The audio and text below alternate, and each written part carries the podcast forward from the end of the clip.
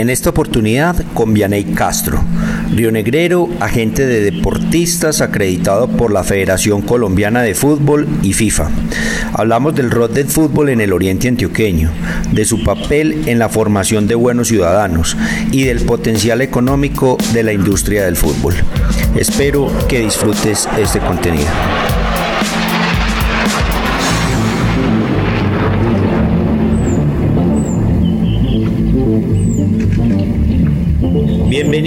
A lo mejor del Oriente.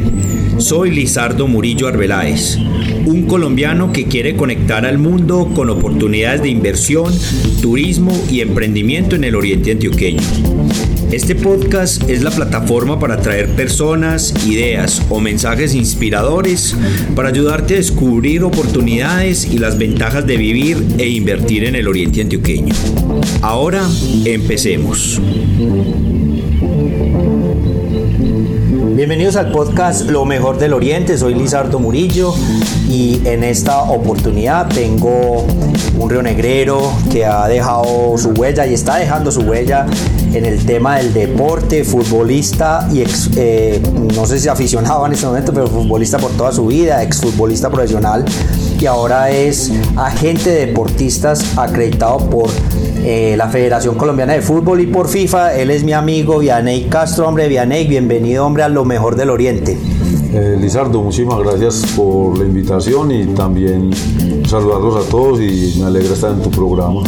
Bacano, hombre, que me acompañes y que nos contés de este mundo del fútbol visto desde, desde una óptica de negocio también, pero desde una óptica de, de un proyecto social como lo veníamos hablando aquí extra micrófono, como un proyecto de crear eh, humanidad, crear personas y crear ciudad. Eh, bueno, pero Vianey, empecemos, contémosle a la gente quién sos vos. Pues, soy Vianey Castro, soy nacido en Río Negro, de padres que llegaron acá eh, antes de yo nacer de Guarne. Eh, a través del deporte pues me llevó al fútbol y hicimos un proceso en el Deportivo Río Negro, después en el Medellín, volvimos al Río Negro, después fuimos a Brasil y entre todo esto pues como lo decías y lo hablamos ahora, eh, hicimos muchas amistades, conocimos muchas personas, Ah, líderes, sí. gente que nos lideró y les aprendimos cosas. Eh, y compañeros que también hoy, como lo hablamos ya, también sea en el fútbol o sea en otro ramo, eh, están aportándole a la sociedad y eso es muy gratificante. Total, total. ¿Cómo empezaste vos en el fútbol, Vianey? Contanos un poquito esa historia desde que eras niño. ¿Cómo, cómo llegaste al Deportivo Río Negro, que era el equipo de Río Negro que infortunadamente pues eh, desapareció como equipo profesional, pero que lo llevamos en el corazón los que somos de esa época de los 70s, 80s, que era el equipo de Río Negro. ¿Cómo llegaste vos a esa institución y cómo empezó tu carrera? Sí, eh, yo no era muy aficionado al fútbol, ahora me gustaba más el baloncesto. De hecho, empecé el fútbol relativamente Ajá. tarde en comparación con los otros niños. Sí. Eh, en eso me ¿A qué edad empezaste? Empecé a los 10, 11 años más o menos, Wow, 12, sí, 12, muy 12 tarde. años. Sí. Eh, un amigo, Pacho, me invitó a jugar unas Olimpiadas del Porvenir y, y ahí pues me fue bien.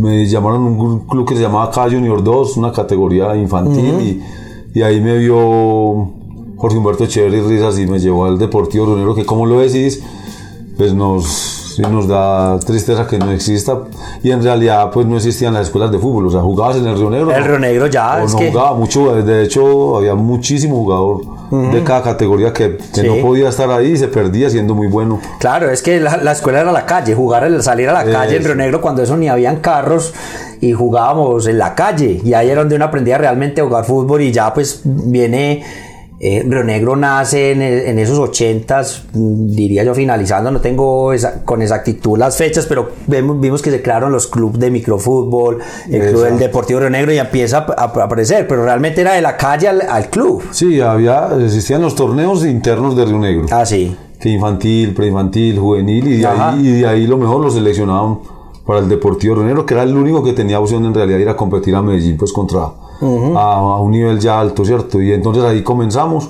Eh, a los 14 años me llevaron de Río Negro a jugar un mundialito a Venezuela, Sí. que fue una experiencia muy linda, pues, de igual uno con 14 años ya estar en el exterior y, Claro, bacán. y se, se sintió, se sintió impacto, me quedé en el Medellín, volví a Río Negro y después tuve la invitación de un empresario a ir a jugar a Brasil Eh, con, edad- con esa edad todavía, 14, 15 No, años. no, no, ya, O ya porque más, ya tenía más- 20 o 21 años. Sí, ya. eh, Pero entonces ya jugabas en el Deportivo Río Negro en unas categorías que primera A. eh, profesional. Ya profesional. hicimos- se hizo todo el proceso. Sí. Sí. ¿Y fuiste a Brasil entonces? ya, sí, como profesional. eh, pasamos cinco años, de los cuales jugué tres. En estos otros dos años estuve más cercano a la dirección técnica en un club que se llama Sao Caetano. Sí. Dio la oportunidad de dirigir la categoría Mirin, que era una categoría tipo 13 años. Estuve ahí, des- a- en el mismo tiempo trabajé con un amigo, vivimos juntos con León Darío Muñoz, que él Claro, en el Palmeiras, y en ese momento pues comencé a ver que allá estábamos un poco más adelantados, esto de la representación de jugadores. Ah, ok. Y comencé a inclinarme y a pensar, eh, ¿soy entrenador después de que termine de jugar o, O representante. representante? Y, y así fue, se fueron dando las cosas. En el año 2005 regreso a Colombia Sí. y monto una escuela de fútbol. Con, ¿Cómo se llama? Con mi amigo Alessandro Ortiz. Se llama Sport 2005. Ujú. ¿Todavía existe? Existe, está registrada todavía. De ahí la visión, la misión, todo esto que un amigo Nicolás Valencia me ayudó con eso, que era Nico, claro. que más, un hombre más Estructurado, más- estructurado. Yo soy más de visión que de estructurar, Ajá. eh, llevar al papel. Y él me ayudó con, con unos detalles para trazarnos unos, unas metas. Y en eso una de las metas era esa, sacar jugadores al exterior de la región. Ajá. Mucha gente no lo veía como en su momento Mm. viable y no. Yo colocamos meta a los cinco años de estar sacando jugadores al exterior y nos demoramos siete años. o sea, nos Ah, ok. pasamos por, por poco Sí. y sacamos el primero fue un muchacho Nicolás Giraldo del, del Carmen de Iboral que hoy inclusive todavía está en el Once Caldas. Wow, qué bien. ¿En qué año fue eso más o menos? Eh, Eso fue en Johnny? 2012. 2012 sale el primer, entonces a través de ustedes. Que sea de acá, De usted, del Oriente, del a través de nosotros. Ya habíamos sacado otros jugadores pues intermediando, como Samuel Vanegas, Horacio Serna, que los llevé a Atlético Paranaense tres años antes, en el 2008, otros que yo había participado, pero de acá de la región, dentro de la visión del proyecto como tal, el primero fue Nicolás. Claro, y bueno, ¿y cómo ves? Entonces ya metámonos como en ese tema que es uno, uno de los temas neurálgicos del, del episodio de hoy. Empecemos a hablar de ese talento eh, que hay en el Oriente Antioqueño. ¿Cómo es el Oriente Antioqueño ahora en cuanto a talento futbolístico? Ah, el Oriente Antioqueño siempre ha tenido mucho talento. siempre. Eh, yo recuerdo, yo hice licenciatura en educación física en la Antioquia. Al final la terminé en la UCO porque por los horarios no me daba. Y con los profesores que eran más jóvenes, eh, hacíamos algunos conversatorios y no solamente en el fútbol, sino en, el diferente, en los diferentes deportes. eh, una de las conclusiones que la región, la región del Oriente cercano Ajá. principalmente, pues tiene mucho talento, pero también una dificultad de comodidades. De comodidades. Comodidades, Explícanos eso. aparentemente, pues comodidades que feliz o infelizmente, pues el, el jugador, el joven acá, Ajá. inicia un proceso deportivo en la escuelita X. El padre lo motiva, lo lleva, Ajá. lo patrocina. Ahora que existen las escuelas de fútbol y van pasando los años y se va generando pues esa expectativa en que va al jugador, no jugador, porque hoy lo ven diferente a como lo veían los padres de nosotros. Claro. Eh, pero también al mismo tiempo ah, llegan 17 años, 18 años, los jóvenes ya tienen una visión diferente, tienen mucha más opción Aquí. Que la que teníamos nosotros y en esta región sí que es cierto. Sí. Pues él tiene mínimo, el padre lo, apo- lo apoya para que vaya a una universidad. Ah, sí. Eh, o una empresa cerca para, para el trabajar o, o otras opciones que van absorbiendo a los jóvenes, entonces se- Claro. se vuelve cada vez más difícil. O sea que el fútbol prácticamente puede ser esto en hoy hoy como tal puede ser más como una especie de hobby, como un, un pro- como un proceso que está ahí al lado para formar a la persona más que como una, una visión de carrera profesional permanente al menos hasta los treinta y tantos años, 35 años. Así viene pasando hace ya un tiempo. Venimos intentando demostrar que, Que es una carrera. que, que hoy el fútbol es un negocio y una oportunidad de vida si se tiene el talento y Sí. eh, el talento se tiene. A, a cierto nivel ya uno ve que el jugador es competitivo, pero hay una, digámoslo así, una disputa con, con todo lo que nos seduce a estos jóvenes.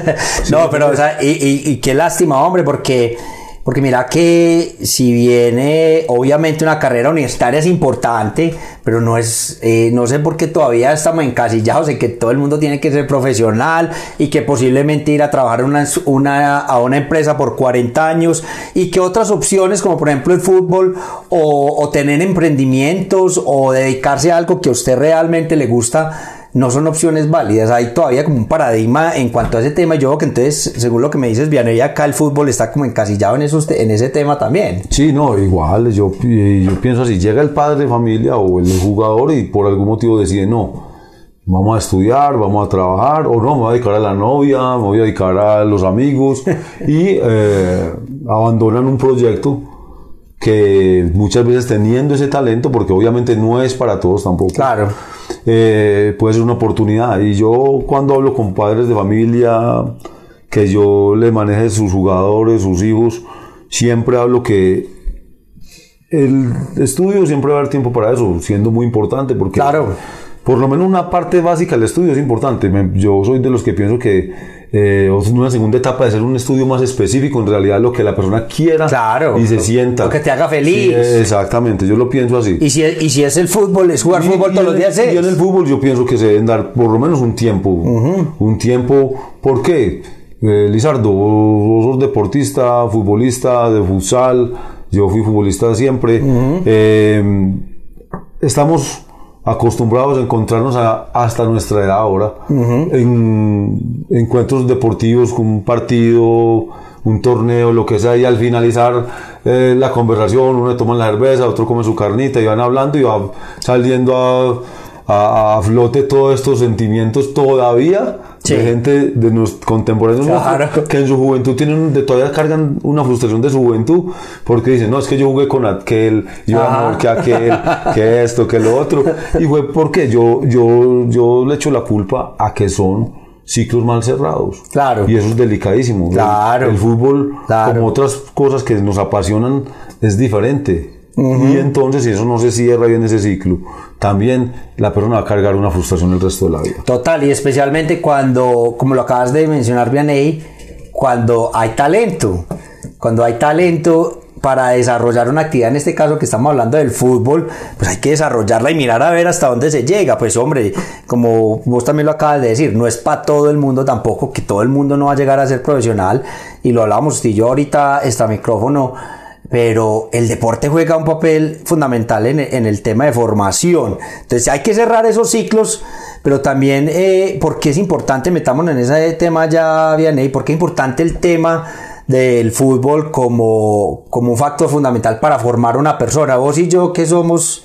Eh, que fuimos deportistas muy jóvenes pues y nos formamos en esos clubes de acá de Río Negro eh, en el caso mío particular jugó un papel fundamental para muchas otras actividades en mi vida, para el trabajo en equipo, para la disciplina, para sortear dificultades en momentos de crisis en, la vida diaria. El deporte te, enseña eso eh, como tal. ¿Por qué es importante el deporte, en este caso el fútbol, para la formación de una persona, Vianey? Lizardo, yo te digo con solo este ejemplo. Yo llegaba una visita a mi casa cuando yo era un niño y yo me escondía. Y es verdad, me da pena salir, ah, que salga a saludar. Y yo salía ya colorado, como decíamos, a saludar con la cabeza agachada. Y por qué, no lo sé, pero era así. Cuando el fútbol me van llevando un grupo a competir, uno empieza a socializar, a sentir, a ver que el otro también eh, tiene sus dificultades y empezaba naturalmente a, a sacar también el potencial que uno tiene claro. en, diferentes, no solamente en lo deportivo, sino en cuanto a liderazgo, en cuanto a conversación, muchas cosas. Entonces uno aprende a convivir en grupo, tomar decisiones acertadas y a veces eh, cómo reaccionar ante las cerradas, porque también se erra eh, en grupo, no solamente individualmente.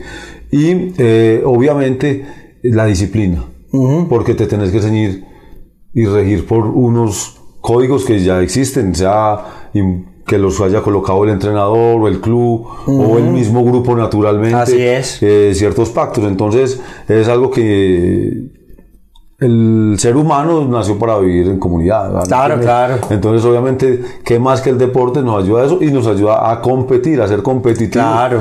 Y, nos, y va determinando rumbos de diferentes personas. Claro, y no solamente competitivos con, con el otro equipo, sino competitivo con uno mismo. Porque yo recuerdo, eh, eh, o todavía, que hago mucho deporte todavía, pues, que una vez uno aprende a ponerse metas. Y esas metas eh, son una parte fundamental para que un ser humano progrese. Y eso lo aprendí en el deporte. En el deporte la meta era, bueno, hay que ganar este campeonato, hay que ganar este partido, hay que entrenar tres veces a la semana. Son metas permanentes que existen ahí sobre la mesa y eso lo aprendí en el deporte, hombre. Eso es un tema fundamental. Sí, eh, eh, recuerden la pretemporada, a uno que lo iniciaba la pretemporada y uno, eh, obviamente los trabajos físicos eran más difíciles. Sin embargo, pues uno, a pesar de que tenía ese espíritu combativo siempre y, de- y nunca hubo pereza en trabajar, igual el esfuerzo físico uno a veces decía, uy, para llegar a la meta, o sea, hay que terminar Ajá. allá, y más que en esa época nos Ajá. colocaban tanto trote o todas esas Ajá. cosas. Y uno con la mente superaba lo físico. Claro. Yo lo llevo después, por ejemplo, cuando yo llego de Brasil, yo ya tenía 30 años. Y pasé por la Universidad de Antioquia, me presenté, pasé, y yo dije, no, pero para estudiar 5 años. ¿Será que yo soy capaz de estudiar 5 años? Y resulta que no, siempre tenía eso que ya traía el deporte. No, si ya inicié, Claro, hay que acabar. hay que superar y llegar a, llegar a esa meta. Y así en cada una de las áreas de la vida piensa, piensa uno que el deporte Es fundamental. sí. Entonces, bueno, ahí hablamos mucho de, de- de ese tema de, de- del deporte como tal para formar personas, por formar una sociedad. Pasemos ahora, Vianey, a hablar un poquito de eso que estás haciendo ya por esta, por estas epo- por esta época, en los últimos cinco años. Contanos más de esos proyectos que estás trabajando. Me, con- me contabas ahí que estás trabajando con Iván Ramiro, Córdoba, un, un ídolo, un ícono pues, de Río Negro y, y del Oriente Antioqueño. ¿Qué estás haciendo por, por estos días? Eh, eh, Bueno, pero yo creo que nos ha faltado la trayectoria. Me contabas de lo del Real Madrid, contanos un poquito de eso también. Yo llego de Brasil, montamos este club de fútbol con Alessandro, eh, incursioné en la parte política enfocada en el deporte durante cuatro años, retomé ya después eh, a través de una invitación que me hicieron para manejar, eh, ser director de la Fundación Real Madrid en Colombia, Ok. 6 mil niños.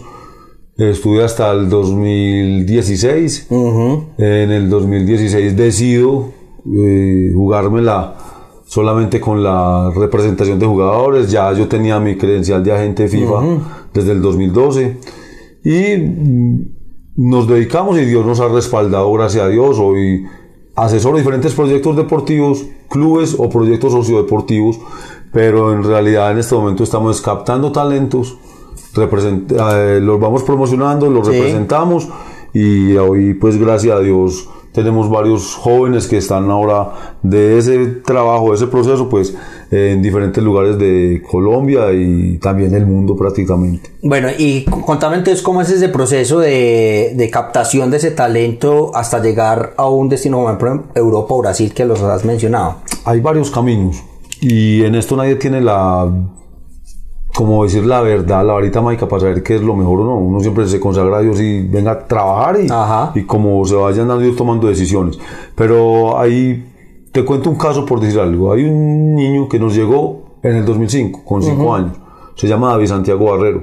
El chico hizo el proyecto con todo con nosotros, con Atlético Río Negro, desde esa época hasta sus 17 años. Pero cada año, después de los 13 años, venía Nacional, Medellín, A tratar todos, ya. sí, cada inicio de año y nosotros convencimos al, a- al niño y a la familia, eh, o más bien nos convencimos todos porque ellos fueron creciendo en nosotros me- mediante ese proceso y al final este chico pasó sin jugar en ningún equipo profesional, pasó de acá, a- de Atlético Río Negro, de Río Negro, directamente al Benfica de Portugal. Ujú. ¿Está Pasó- allá en este momento? Sí, pasó por Selección Colombia, fue a- está allá, todavía tiene un año de contrato.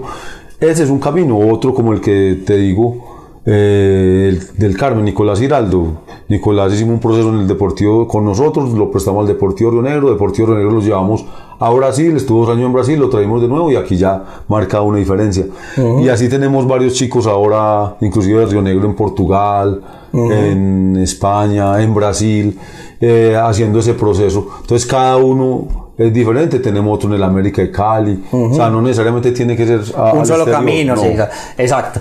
Y cu- eh, hablemos más o menos, ¿cuántos pelados ves en ese momento que, que tienen el talento de volverse jugadores profesionales importantes en el oriente antioqueño, dentro de los que vos manejas, pues, dentro de, del abanico de que vos tenés, más o menos, para decir, lo que quiero hacer es, ¿qué tanto talento tenemos en el oriente antioqueño? Ah, hay algo fundamental y para llegarse a la respuesta. El trabajo mental, fundamental. Yo soy uno que me siento con cada uno de los proyectos que son estos jugadores y, o con la familia cuando son menores a plasmarle y colocar en su cabeza y hasta mismo físicamente dibujar cuál es la meta, qué es lo que se quiere lograr. Porque el camino es largo, porque el camino es largo, no es fácil y lo vamos construyendo. Porque el jugador eh, es una, y lo hablábamos, lo hablo mucho con Iván Córdoba y con amigos, que uno de los secretos para triunfar en el alto rendimiento es el jugador le toca igual aislarse. Claro. Es intentar entrar en una burbuja que lo rodee bien rodeado. No es que con quien no estén no sean malas personas esto o lo otro, no, es simplemente que hay hábitos que son diferentes claro. y les toca al, deportista de alto rendimiento le toca eh, cuidarse, guardarse, exactamente, eh, rodearse muy bien, mentalmente estar más concentrado, definitivamente. Entonces en eso eh, intentamos que ese jugador se aproxime a eso. Estos chicos que nosotros manejamos, cuando digo nosotros, es porque esto no lo hago yo solo. La preparación la hacemos desde acá, pero yo lo hago con aliados estratégicos en el exterior. Aunque estoy en Benfica, es con una empresa grande, fuerte, que también obviamente me ayuda en ese soporte, porque desde acá yo no puedo hacerlo. Los que están en Brasil, igual los que a uno que está en México ahora, otro que está en Estados Unidos viaja ahora, lo mismo, siempre con un aliado estratégico. Tenemos más o menos eh, unos 14 jugadores entre los 16 a 22 años que les con un potencial. proyección, que yo lo represento. Cuando me hablas del Oriente Antioqueño, hay otros jugadores de mucho nivel y muy buen talento también. Por ejemplo, ahora está destacando eh, Anthony, Anthony, que es un jugador de Águilas, que es de de San Rafael y siempre me ha parecido un jugador Buenísimo. De mucha proyección. Bueno, ¿y en qué posiciones tenemos en el Oriente Antioqueño? ¿Nos caracterizamos por jugadores que jueguen en una posición específica o hay en eh, o juegan en todas las posiciones en el campo? O, uno el fútbol sí, mm, generalmente lo clasifica por regiones. Hay que el costeño sí. de la parte atlántica del Caribe es más enfocado a delantero o, central, ¿cierto? Eh, el país es más el creación, interior es más marca, ah. creación, más organización, ¿cierto? El bayuno es extremo por sus características físicas. Hay mucho velocidad. y así, pero obviamente no son, no, es, reglas, no son reglas, pero, pero... no es una regla. Acá a mí me parece que hay a pesar de esto que marcan las regiones, se han destacado delanteros. Se han destacado delanteros, eh, centrales, pues eh, de nuestra época, de esta época reciente. Eh, ahora hay un chico que está en el Nacional también, un chico 2005 que está destacando en esa posición. Está otro muchacho Jacob, creo que es 2002.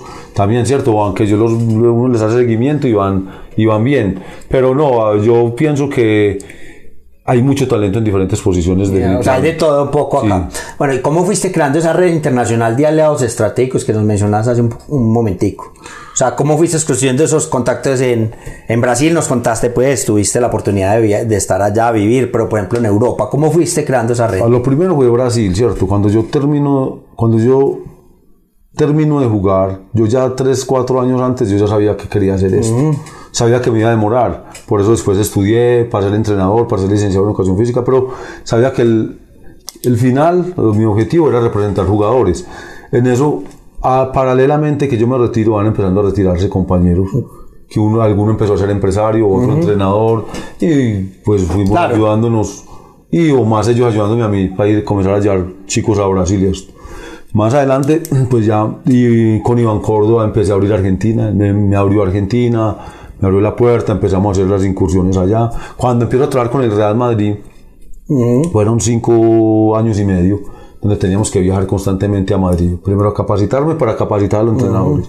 Y también llevábamos unos, unos chicos porque el trabajo era fundación, no era cantera, sino trabajo social. Llevábamos unos chicos en marzo y en septiembre, entonces yo en cada viaje aprovechaba y también Trabajaba por online. trabajaba y gente que conocía te conectaba con otro Ajá. y así ya después se fue Expandiendo la red. ya después llegó un momento que me buscó Eladio Tamayo que era representante de Marlos Moreno y fuimos como a Portugal, España, varios lugares y, es, eh, y en eso, se va dando una dinámica muy... muy De colegaje interesante, entonces de- ya de van apareciendo. sí. van Apar- apareciendo. aparte de eso, por ser agente eh, registrado, siempre tenemos unos privilegios. Entonces se vuelve como un club. Ajá. Entonces nosotros tenemos los datos y contacto con todos los agentes del Contanos mundo. eso, ¿cómo se convierte uno en, en un agente de deportista acreditado por la FIFA o la Federación Colombiana de Fútbol? ¿Cuál es el proceso? ¿Cómo, cómo se logra eso? ¿Y quién más está haciendo lo que tú haces aquí en el Oriente? En el oriente no lo sé. Cuando yo inicié en Colombia éramos 42, que fue en el 2012. Perdón, 2011. Septiembre del 2011. En su momento, hasta el 2014, existía un examen para ser agente. Para ser agente. agente, agente FIFA se llama. Eran 20 preguntas, tenía que ganarse, como decimos, 14. 5 eran por federación eh, colombiana, las otras 15 llegaban de, la, de Suiza, de la FIFA directamente, selladas. Eh, en el exterior, ahí me ayudó que en Brasil se hacía como un pre-IFES Ajá. para esas pruebas, aquí en Colombia no existía. Y yo nunca lo presenté en Brasil, pero yo tenía amigos que se preparaban y me pagaban Ah, los- las preguntas, Sí, todo esto. eh, eso tiene mucho de derecho, derecho deportivo, legislación laboral, eh, estatuto de menores de edad, estatuto de jugador de fútbol, eh, ejercicios de simulación de negocios. y yo decidí presentarlo en el 2011, septiembre, gracias a Dios pasé, eh, era un examen muy difícil, ahora no existe más ese examen, ya se hace mm, una solicitud y eh, mediante esa solicitud te la aprueban. Pues, tiene que una restricción muy grande, pero a partir del próximo año ya parece ser que la Sí. FIFA va a volver a restringir y a, hacer A poner un poco más- de- más- sí, sí. más exigente Aunque te, digo la, aunque te digo la verdad, yo duré con, de verdad, yo duré con credencial de agente 5 o 6 años más o menos y nunca hice un negocio. y hoy después entendí que no, a la final, con una relación. Claro. lo- lo- pero, pero esa credencial sirvió para abrir caminos porque Claro, te, claro. te, te dejaban entrar a todos los clubes Claro, claro. Y te acredita, pues, Eh, como que te, te da. Es una, eh, es una, es una aval. Bueno, hombre, eh, Vianey, eh, hablemos un poco de los negocios, pues, del dinero que se mueve en, en, esta, en este mundo eh, y porque es un potencial de negocios, un potencial de desarrollo económico también para una región como el Oriente Antioqueño, que muchos de nuestros futbolistas se vayan. Contanos un poquito de esa parte económica de, de todo este tema transaccional con los jugadores. Pues yo te lo digo, ya sabemos que nosotros por características de nuestra región, en diferentes sentidos, clima, calidad de la gente, un aeropuerto, Sí. muchas cosas, es una región muy llamativa para cualquier persona invertir, Ajá. para vivir, es, es calidad de vida. Entonces, cuando nosotros con estos atletas conseguimos o ellos consiguen tener eh, ese destaque afuera y obviamente es innegable que eh, la mayoría de las veces son contratos muy buenos en donde el jugador se aprovecha ese tiempo de carrera que no es tan largo pero, Sí. pero es productivo Eh, obviamente uno también sabe que el invertir acá en Río Negro en el oriente antioqueño más que Río Negro ya porque Sí, esto ya, el no- oriente, ya no es pues. ni el oriente cercano ya es el oriente Vos Todo. vas a San Rafael, San Carlos y esos son, son paraísos que hoy en día, eh, pues a mi gusto son hasta mejor que Santa Fe de Antioquia, te lo digo, Ajá. para el estilo de turismo que a mí me gusta. Entonces, esa inversión de esos jóvenes o ya profesionales Sí. acá en esta región, uno los favorece a ellos. Porque yo tengo más de uno de estos que viene invirtiendo, les digo, ah, invierta en su apartamento, él después lo vende, se compra otro y va multiplicando. Y al mismo tiempo tengo también eh, varios amigos hasta el extranjero que a través de esto del fútbol de estos jugadores llegan acá y hoy están Se invirtiendo ¿no? y, y tienen propiedad acá o se meten con uno en esto en lo otro en diferentes negocios que no necesariamente son el fútbol Sí. y en realidad se beneficia porque genera empleo en esta región Claro, es que vemos pues, la, pues, las inversiones, por ejemplo, del mismo Iván Ramiro y de otros futbolistas en Llano Grande, jugadores de fútbol que han venido a hacer sus casas para, para vivir con sus familias aquí en el sector de, de Llano Grande también y, y en las partes aledañas. Entonces, la No, región es... un- Mira, mira, Iván Ramiro construye, por decir algo, entre tantas cosas, por decir algo, este centro comercial. Lo que eso genera. Y tú, obviamente, si él Los no hubiera empleos que si él no hubiera genera, tenido todo. esa carrera de suceso, no. ¿Dónde va a invertir o no? Aquí en el Oriente. Obviamente, Claro. entonces eh, es algo que es una gran ventaja y, me- y te digo algo, y no solamente esto ahora es de, de jóvenes o masculino, no, por ejemplo aquí hay niñas que ya también están destacando. exactamente, que es de un proceso que nosotros iniciamos, Ajá. tenemos 6, 7 niñas jugando fútbol profesional, ¿sí me entendés? Entonces son niñas que, se, que no ganen como ganan los, los, los hombres aún, aún. Pero obviamente están ganando mejor que si estuvieran trabajando acá en una empresa. o- y aparte también vienen a invertir y, motivan a otra gente a que venga, conozca la región y la gente, vos sabés, Lizardo, que quien venga a esta región se va a enamorar. Claro, eso es inmediato, eso es- realmente Sí. pasa muchísimo que... Acá está James, está David Ospina. Tengo está entendido que Cuadrado. Cuadrado. No, aquí todos, es que acá todos tienen su... Su, Su escampadero, digámoslo que, que vivan o no vivan ahí, cada que estén aquí, pero siempre paran una... Una temporada aquí, unos días. Acá en el oriente. Sí, sí, sí, sí. Bueno, pero yo también que quería, te, te hacía la pregunta en el sentido de que eh, cómo se manejan los negocios con estos muchachos con este talento, cómo se maneja ese tema de los pases, eh, quiénes son los propietarios de esos pases, la familia, ustedes tienen un porcentaje, hay inversionistas externos que también pueden participar, porque es un tema muy importante, muy interesante, que a medida que vaya saliendo talento nuevo de nuestra región, pues vengan in- inversionistas de otras partes del mundo específicamente a ver talento local porque también ve un potencial de negocios porque el fútbol también es mueves, se mueve por el dinero hemos hablado de la parte de la formación obvio, obvio. pero el dinero es una parte fundamental de, de esto cómo se maneja ese tema de los pases y de todo Ah, eso? el, el pase normalmente, generalmente, o sea, por naturaleza, el pase de un menor de edad es del padre de familia. Obviamente ya el padre de familia hace convenios con los clubes a cambio de formarle su joven, su niño, el, el jugador. Y varía. Todo esto no hay una regla pues que tiene que ser de esta forma. Va, va a variar. Cuando ya un jugador es- se hace un negocio, se vende, eh, ¿qué se hace? Pues obviamente se respetan estos porcentajes, si existen, entre las partes y eh, uno como representante igual continúa con esa tarea de seguir promocionando a este jugador independiente del club. No, tiene que pertenecer a este club o al otro, sino que uno simplemente lo representa. Y también hay unos porcentajes estipulados por la representación sobre cada total de contrato. Eh, en lo que hablas de inversionistas, pues yo tengo cuatro chicos acá que me los patrocinan desde el exterior. Son chicos que son muy buenos jugadores, yo los veo. Vienen los amigos míos, que también obviamente son agentes o, Están metidos en o director de algún club.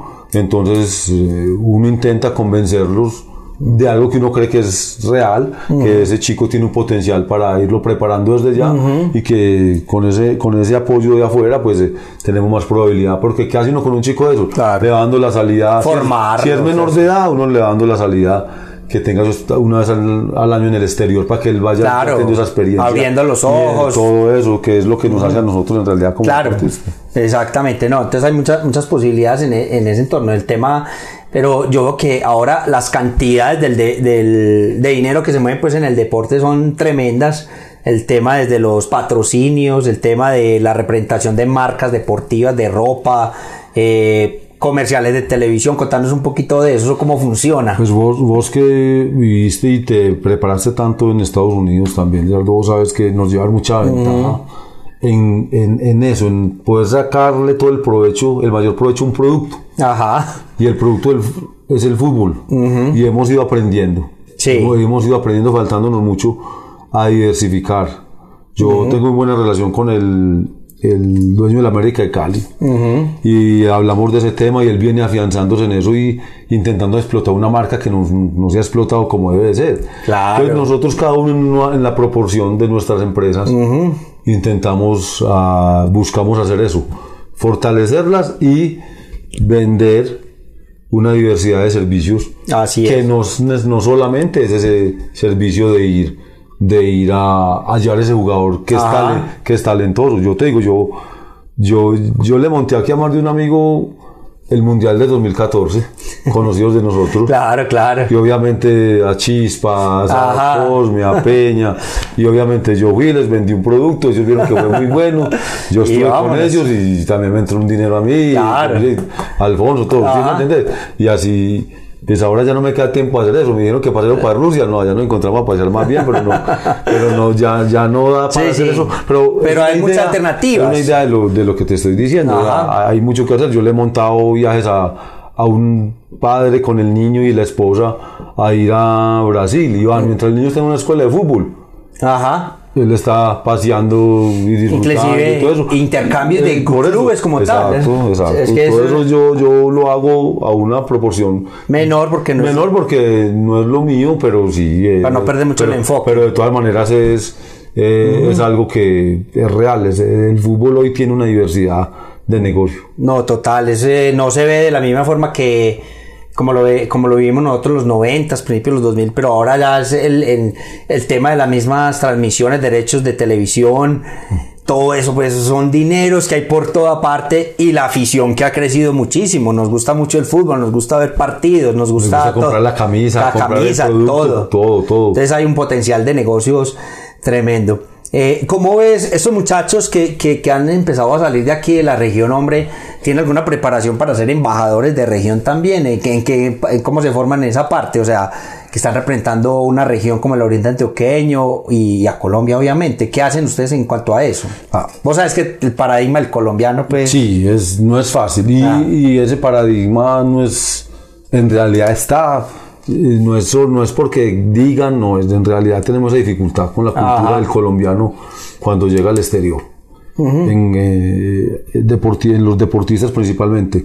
Eso ha ido cambiando, gracias a Dios también a, a las redes sociales. ¿me Sí, claro. El mundo está más cerca. Más internacional, El mundo está más cerca, entonces pues no es lo mismo en la época nuestra que... Ya que saliera, uno- pues, Uno un- estaba jugando en Brasil y mandaba la carta que llegaba al mes a la novia, Ah, a la sí. mamá, con una foto de con una foto de dos tres meses Sí. atrás. Hoy todo es instantáneo. Claro, claro. Tenés el video diario, entonces pienso que hoy no es, eh, no es tan difícil. Sin embargo, si nos falta para llegar a lo que tiene el brasilero, el que, lo que tiene el argentino, el uruguayo, pero dentro de lo que decís, nosotros tenemos una dificultad grande, como vos hablas ahora, Deportivo Río Negro, sí, que era una Aquí lo tengo anotado para lo último, es el una- tema de nuestro era amor. una institución que obviamente le teníamos ese sentido de Ese amor, pertenencia. eh, ajá. Cierto, y era el de la ciudad o del municipio, y uno ponerse esa camisa para unos No, eso cualquier competencia era una, era una cosa muy tesa, muy gratificante. Los pelados hoy en día son más dispersos, definitivamente. Ah, sí, definitivamente. Pues yo digo los niños y las niñas, porque hoy las niñas están compitiendo también muy bien. Ajá. Y eh, yo, uno intenta como inculcarles eso, pero también al mismo tiempo el fútbol, como es tan negocio, Sí. también, mira que ya no, sé, no existe el jugador que llega y que se casó con una, una camisa. casa eso. No, no, ya él va y besa, las besa todas o no besa ninguna. ¿Sí me entiendes? Normalmente Ajá. es así. Sí, sí, Entonces sí. es algo que definitivamente no es fácil, pero naturalmente también el, ese, ese joven o esa joven vuelve, habla de Río Negro, habla de la región, el- de las virtudes que tiene. Vende el- todo eso, entonces vende de, Vende de esa, de esa forma. Exacto. Bueno, eh, ya para entrar en esta parte final, Vianney, de, de este podcast, hombre, eh, ¿qué recomendaciones tenés para los deportistas y para, sobre todo para los padres de familia que quieren que su hijo empiece pues como en, un- en, en- en este proyecto, en estos proyectos deportivos y formativos para sus hijos? ¿Y que, cuál- ¿Cuáles son las recomendaciones tanto para el deportista como para, los, para las familias que lo rodean? A nosotros, con el club que te dije que trabajamos, que era Atlético Río Negro, directamente con niños, o jugadores que nosotros registramos ahí, que tenemos alianza con diferentes clubes de acá de Río Negro que hay muy buenos y del Oriente. Mm, Mi primera recomendación es el fútbol primero que cualquier otra cosa, y esto es para el padre, porque el niño ya lo sabe, Sí. pero para el padre es el fútbol es diversión, Ajá. diversión, es lúdico, es un juego. Entonces hay que ir a un escenario de fútbol, sea el entrenamiento, sea la- el partido del fin de semana, ahí con esa disposición a divertirme. Ajá. No, no tirarnos o tirarle a los niños esa presión desde tan niños o tan jóvenes de que se tiene que ganar. El resultado, el- eso ya lo tiene el ser humano Sí. por naturaleza, no hay que estar encima. Entonces, ¿para qué? Para que ese niño también, aparte cuando salga de ahí, él también tiene otro tipo de lúdicas que no pueden volverse 100% el fútbol, Sí. eh, absorbiéndolo. Entonces, él tiene que salir a tener otro espacio con otros niños, en otros Claro. jugar otros juegos, otras cosas que lo saquen y lo le oxigenen también. Y, le- Claro. y, y- y con toda seguridad él va a rendir mucho más. Y el padre se va, a poder disfrutar de su hijo. Si él se vuelve obstinado con un resultado, con el nivel del niño, se va a comparar. Va, va, va bien, que porque es muy bueno, o va mal porque no. Pero al contrario, también si es muy bueno, también se vuelve para mal Sí. porque se pierde el enfoque. Naturalmente, naturalmente, se va dando el proceso de quién va a ser jugador o no. exacto. Y llega a cierto momento donde obviamente hay una selección natural Claro. que va a ir marcando esto. Y muchos papás como que se obsesionan en que el hijo sea lo que ellos no pudieron ser. Y, y, y me imagino que eso pasa mucho en el fútbol. Muchísimos, o, o que compiten con lo que es el otro. Y también pasa, Lizardo, infelizmente, que el niño es muy bueno, el papá tiene cómo apoyarlo, pero no tienen eh, la capacidad de en cierto momento manejar una ansiedad a la toma a la hora de tomar, tomar decisiones. decisiones. Ajá. Porque a veces el timing es en esto del Es fútbol fundamental, fundamental. Si lo sacar antes de Ajá. un poquito o si lo sacar después, o sea, y a veces se piensa, para mí el peor error que le puede pasar a un chico, y hasta porque yo lo viví, yo me fui desde los 14 años a bajar a Medellín a jugar y subía y bajaba todos los días y a Sí. estudiar. Yo lo revienta a uno físicamente Claro. pero era lo que había en su momento. Sí. Pero hoy hay mucho club competitivo en el Oriente donde un chico puede jugar, igual va a competir en la liga. Exactamente. Entonces no tiene que ir a matarse A Medellín. a- a- O a por, lo menos, clubes, por lo a- menos a bajar a y subir, bajar y subir en ese viaje. Si se los llevan para allá y el papá tiene la condición de irse a vivir allá, pues ya él verá, ¿cierto? Ya es diferente. Pero entonces, uno de los engaños para mí es el de dejarse llevar por una camisa. Ah, no, que es que si, si mi niño va Es a X equipo profesional ya, o a qué, ya, ya, que- pero que eso, eso es muy bueno, eso llena el ego, un montón de cosas, pero a veces es mejor hacer un trabajo más personalizado con un chico en un grupo intermedio, en una competencia alta también, obviamente, claro. pero yo soy más amigo de ese proceso que, que, que de otro. Yo recomendaría eso, que trabajen. Hoy los entrenadores son muy capacitados, eh, son muy conocidos, los sistemas de entrenamiento son similares. Sí. Entonces no es tanta la diferencia. Obviamente hay una mejor estructura en un equipo profesional, pero a la larga eso puede beneficiar o no. Exactamente, hombre, Vianney. Bueno, ahora sí, hablemos de nuestro querido Deportivo Río Negro, mejor cómo fue ese que nos dejamos... Bueno, la institución desapareció prácticamente. Nos dolió ver, porque nosotros que vivimos todo ese proceso aquí a media cuadra de donde estamos grabando este podcast, en el- aquí en el Campo Santander, todos los domingos ver el equipo ahí, ver el, la, la bombonera Santander, como la llamaban en esa época, abarrotada eh, ir a ver los vecinos de nosotros jugando, los conocidos, los amigos, eh, ir a disfrutar allá de las empanadas, del mango, de todo. El- era el, el- el campo Santander como el, el sitio de encuentro los fines de semana para el Deportivo Río Negro y era la pasión de todo un pueblo. Verlo en un 91 llegar a, lo- a ser profesional y, y bueno, y pasar después a todos estos procesos ya de tipo empresarial, institucional hasta que desaparece, hombre. ¿Qué ha pasado con ese equipo? ¿Qué, qué se podría hacer para recuperar esa marca? ¿Hay alguna posibilidad o definitivamente mm, cómo ves vos ese proceso? Pues yo, yo estoy de acuerdo con lo que decís. Ese era el, ese era el sentir de, de la ciudad, en realidad, del municipio, y pues vos lo ves ahora. Eh, Águilas es un equipo que cuánto tiempo lleva en la A, pero todo el mundo sabemos que no, no hay no hay química. sentido, no hay química, no hay sentido de pertenencia. no es- Sabemos que es un huésped de paso que está acá. Sí. Y uno va a ver un fin de semana en un intermunicipal y el campo de Santander, Ah, como vos decís, Sí. le dan ganas. Uno ni fútbol ve. Ajá, exacto. Sí, sí, me entendés. Es tan bueno que uno Ajá. ni fútbol ve. Uno se vuelve un sitio de encuentro con Así este, es. con el otro, ta, y, y es una maravilla. Eh, en los tiempos de hoy es difícil porque se sabe que todas estas instituciones son privadas, son, Claro. clubes, son clubes privados. Volvemos a lo que hablamos ahorita del dinero. Y, y en su momento, pues uno no sabe cuál fue el motivo, imagino que fueron dificultades económicas. Si no, no encuentra uno sentido de que el club se fuera acá ya siendo un equipo profesional. Y creo que el que es ahora es el, el que es Leones hoy en Itagüí. Sí, en Itagüí, Es el Deportivo Río Negro y, y hasta ahí llegó. Yo veo que por ahí Mati, pues Mauricio Martínez, Johnny Sí. Tavares, ellos están, Oscar Osquitar, están, no recuerdo quién más está dentro de ese grupo que está intentando. Una pero, iniciativa. pero obviamente no es, pues no es, no es, no es el mismo pues que uno decía, pero Ah. sí, pues la iniciativa sí es, es muy buena. Ya eh, uno también entiende que esto se, ha- se ha dinamizado en- De otra forma. de otra forma. Si ese club estuviera acá sería lo ideal, sería Claro. perfecto. ¿Cómo traerlo? No, yo pienso que sería una administración. Todo esto es de, De vol- política, de voluntad política. Una, una voluntad política permitió que el Deportivo Río Negro de fuera. Una voluntad política permitió Bueno, que, que volver. que viniera Águilas.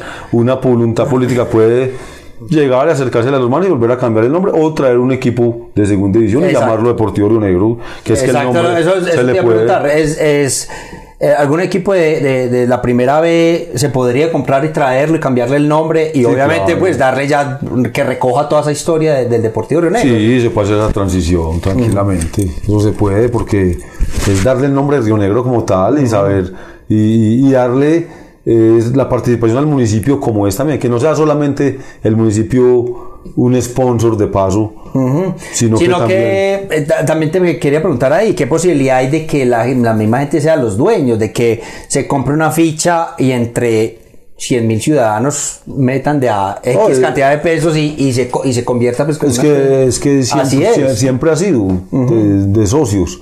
Es eso, traerlo y abrirle el abanico. A los al residentes, pueblo, eh, al pueblo, para ¿sí que haya sentido de pertenencia No, también. y para que existan cosas como la siguiente, porque eh, ¿por qué va al intermunicipal tanta gente? Porque siente Río De Río Negro, claro, ¿Sí me entendés? Entonces, si vos vas a las inferiores del Río Negro hoy, o de Águilas hoy, vos vas a encontrar uno o dos pelados de Río Negro. Ah, exactamente. ¿Sí me entiendes? En el equipo profesional vas a encontrar uno, dos, tres, no sé. Pero entonces es difícil que la gente acompañe. Pero una de las forma. respuestas que uno encuentra por ahí, por ejemplo, en, en- en directivos como los de Águila, es, y dicen, no, pero ¿por qué no hay más gente del oriente antioqueño? Ah, que no hay, pero yo pienso que ese paradigma lo rompimos hoy aquí en esta, en esta charla, Vianey. Si hay más jugadores para jugar, o que digamos que en, un, eh, que en una plantilla titular, 4, 5, 6, 7 jugadores sean del oriente antioqueño en un equipo, digamos, de primera B por lo menos. Sí. Sí podríamos armar como Yo- se armó el Deportivo Río Negro en el 91, Sí, que yo era, pienso- no, yo la pienso- base era de acá. Yo pienso que acá, para una primera vez, si hay una, una base. Una base. Una base y con jóvenes. ¿Sí me entiendes? Una base Sí. con jóvenes. Y hacer proceso. Claro. Es eso. Y no hay más por falta de incentivo. Porque ellos, el joven también es, está esperando, hay un montón de oportunidades que tiene o cosas que, que, que él puede tomar decisiones. Y obviamente si él no ve en el fútbol, hay una cantidad de jugadores acá que, que no para solamente acá, en Águilas, en diferentes clubes que hacen un proceso en inferiores súper bueno, pero a la hora del último saltico al profesional Ahí se ve que vienen y pasan otras cosas que no que desaniman. Entonces eh, se puede hacer. Y si la dentro de la visión del club profesional que llegue a Río Negro fuese tener jugadores de la región con toda seguridad pues, como en todo se hace un proceso Claro. para que a futuro se llegue a ese punto. ¿cómo? Una implementando normas por ejemplo si, si el municipio tuviese una voluntad o llega más adelante a tener una voluntad, creo que ya pasó en el pasado con Deportivo Río Negro, a veces exigía que no, que mínimo tantos de Río Negro Ajá. estuvieran en un grupo, ¿cierto? Y que en las inferiores mínimo tienen que haber tantos. Y obviamente eso va a promocionar. Y eso de una se ve un efecto. Sí, porque, que- es que no tiene sentido, te lo voy a decir así, Lizardo, no tiene sentido por decir algo. El municipio patrocinaron clubes Y que, que vienen de afuera. y que se beneficien Eso- los jugadores de afuera. Obviamente, yo entiendo que esto es globalizado y esto es muy competitivo. Tienen que venir jugadores de afuera y muchos también, ¿sí me entiendes? Sí.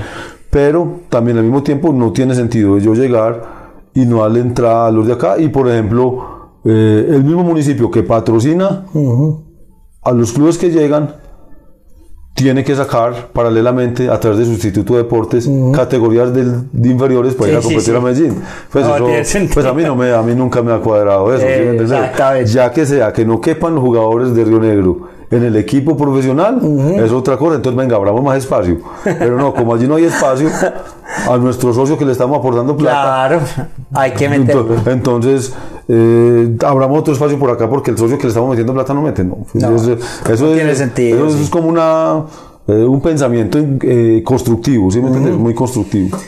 Sí, hombre, Vianney. Bueno, ojalá el Deportivo Río Negro, la que se, que se consolide un proyecto de nuevo, hombre, pero un proyecto que sí lo sintamos en la sangre, hombre, como sentimos el Deportivo Río Negro.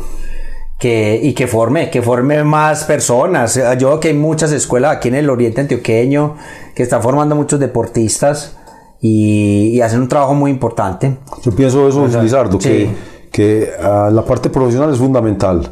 Sí. Y el hecho de que esté Águilas acá nos trae muchos beneficios. Sí, claro. También, ¿cierto? Mm, si fueran canalizados de una forma más también a la región, pues también. Eh, pero uno entiende también eh, el, el sentido del negocio del fútbol de un club que no viene y no es nacido acá. Claro. Pero me parece que se debe de hacer un equilibrio y fortalecer lo que acabaste de decir. Claro. Esos clubes formadores que hay acá. La formación, claro. Esos clubes formadores que hay acá. Y a la final se beneficia ese mismo club, grande. matriz, el sí. club grande, ¿cierto? Pero sí me parece que se hace una distribución donde llegue y el club que está acá trabajando con más dificultades, se, se les puede invertir a estos muchachos para estimularlos, para que ellos tengan, no todos tienen la facilidad de llegar y bajar hasta Medellín. Así es. ¿Sí me entendés? Entonces, Así eh, es esto, pero pensamos que, que no, no es tan descabellado. Ujú. Bueno, sí, procesos muy importantes que se pueden hacer acá eh, eh, en esto. Esperemos que eh, pues, el fútbol va a seguir creciendo y yo creo que Río Negro, el Oriente Antioqueño, no va a ser ajeno a ese crecimiento y a todas las oportunidades que va a traer el deporte, que son muchísimas más que como lo mencionábamos ahorita, como aprendimos el día de hoy. No son las mismas de hace 30 años, que eran dos o tres. Ahora tenemos muchas posibilidades de generar desarrollo económico, de formar sobre todo personas. Bueno, hombre, Vianey, eh, te agradezco mucho por haberme aceptado esta invitación, por enseñarnos tanto acerca de este tema del deporte. Y yo pues, te quería invitar a que, que se te despidieras de las personas que nos escuchas, hombre. Eh, Lizardo, no, muy agradecido, de verdad. Felicitaciones por este proyecto que tenés. De Gracias, que yo soy de los que pienso que hay que emprender, ser pionero y hacer las cosas porque el tiempo es demasiado corto. No Así dejarlas, es. No dejarlas para mañana, sino De una. ir, ir. Hay que ir y si a uno le tocó devolverse, mejor devolverse que nunca que quedarme pensando que no fui. Eh, yo como mensaje les dejo algo que yo siempre tengo como base respetando todas las creencias, ¿cierto? Pero yo sí pienso que pues, yo soy una persona que me, me gusta la palabra de Dios y por decir algo, hay un proverbio que dice, y para todo lo utilizo en mi vida, si Dios no edifica, no edifica la casa, en vano trabaja el que la construye. Y si Dios no guarda, no vigila la ciudad, en vano vigila el centinela. Entonces es eso, que le, todo ese talento que usted tenga o el sueño, no sea en el fútbol, sea en otra cosa, otro objetivo, en su área sentimental, en su área eh, profesional, eh, con su familia, por más dificultades que haya, hablando con Dios las cosas se organizan. Así es, la espiritualidad es fundamental. Bueno, hombre, Vianey, te agradezco mucho de nuevo a todos ustedes también por habernos escuchado el día de hoy y nos, pues, nos escuchamos en la próxima. Chao, chao, gracias.